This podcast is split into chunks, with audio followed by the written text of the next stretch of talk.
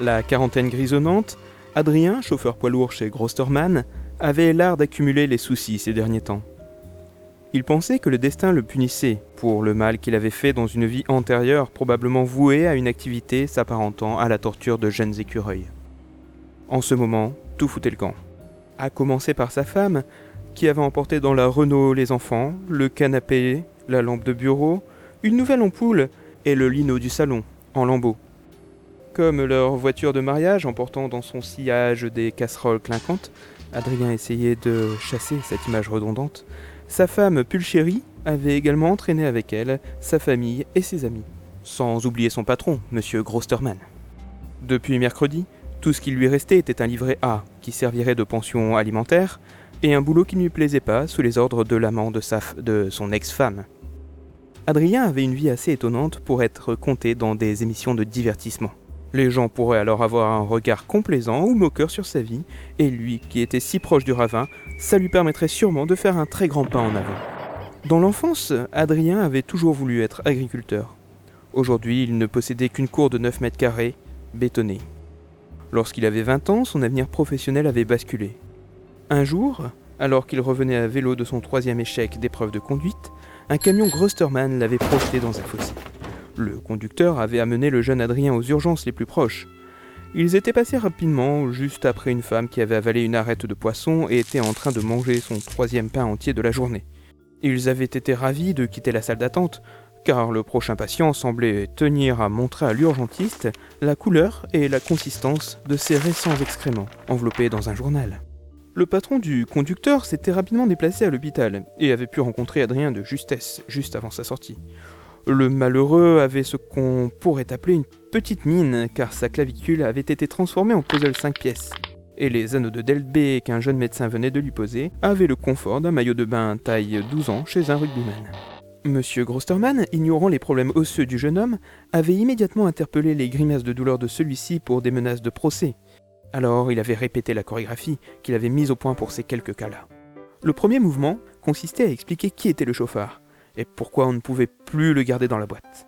Le deuxième mouvement s'intitulait Votre procès coulerait ma boîte, votre embauche la sauverait, ce qui permettait toujours une agréable transition vers le troisième et dernier mouvement, sur la nécessité d'un nouveau chauffeur aussi sympathique et dynamique que insérer le nom de la victime ici. Une vingtaine d'années plus tard, cette chorégraphie avait toujours autant de succès.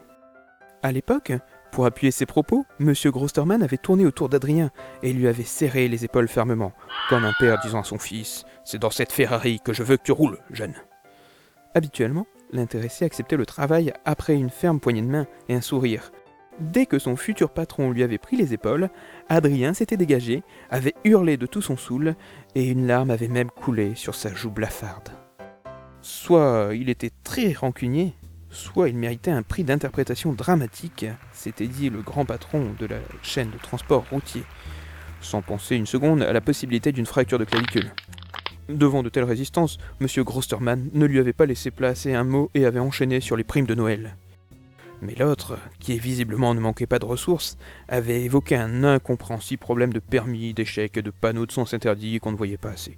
Le patron, qui avait une cinquantaine d'hommes à ses ordres, et qui n'était pas non plus du genre à se laisser intimider par des signalisations invisibles, ne l'avait pas laissé poursuivre sur cette voie et avait simplement tranché en doublant le salaire. Avec de tels arguments, Adrien avait fini par accepter, et avait ensuite conduit pendant six ans sans permis avant de régulariser tout cela. Aujourd'hui, il livrait des cartons de vaisselle dans le boulonnet. Il ne lui restait plus qu'à aller porter une dizaine de services de casseroles à maison et jardin quand son camion était tombé en panne. Il avait contacté M. Grosserman, qui lui avait expliqué son désappointement, et avait conclu leur courte conversation par À bout de bras s'il le faut, vous irez livrer ces fichues casseroles et ne me dérangez plus quand je suis avec votre femme. Par chance, Adrien avait un ami dont le frère faisait du yoga depuis six mois, donc il savait parfaitement garder son calme. Il shoota tout de même dans des canettes sur le bord de la route, injuria quelques arbres, puis après une heure de période alternée d'hyperventilation et d'apnée, se remit à son problème de panne de camion. Il finit par trouver l'origine à presque 22 heures, et il repartait maintenant depuis Saint-Étienne-au-Mont. Les casseroles clinquaient à l'arrière. Le mariage. Pulchérie. Comment tout ça avait pu si mal tourner? Une rencontre simple, programmé par des parents défendant dans la plus grande pauvreté leur bourgeoisie déchue, un mariage sincère entre deux personnes a priori non consanguines et à peu près consentantes, trois magnifiques enfants pour consolider leur amour de famille. Ce qui avait cloché, c'était. c'était. Ces satanées casseroles, tout venait de là. L'échec marital a débuté le jour où les enfants ont ramené le problème consistant à déterminer la quantité de métal nécessaire pour réaliser une casserole.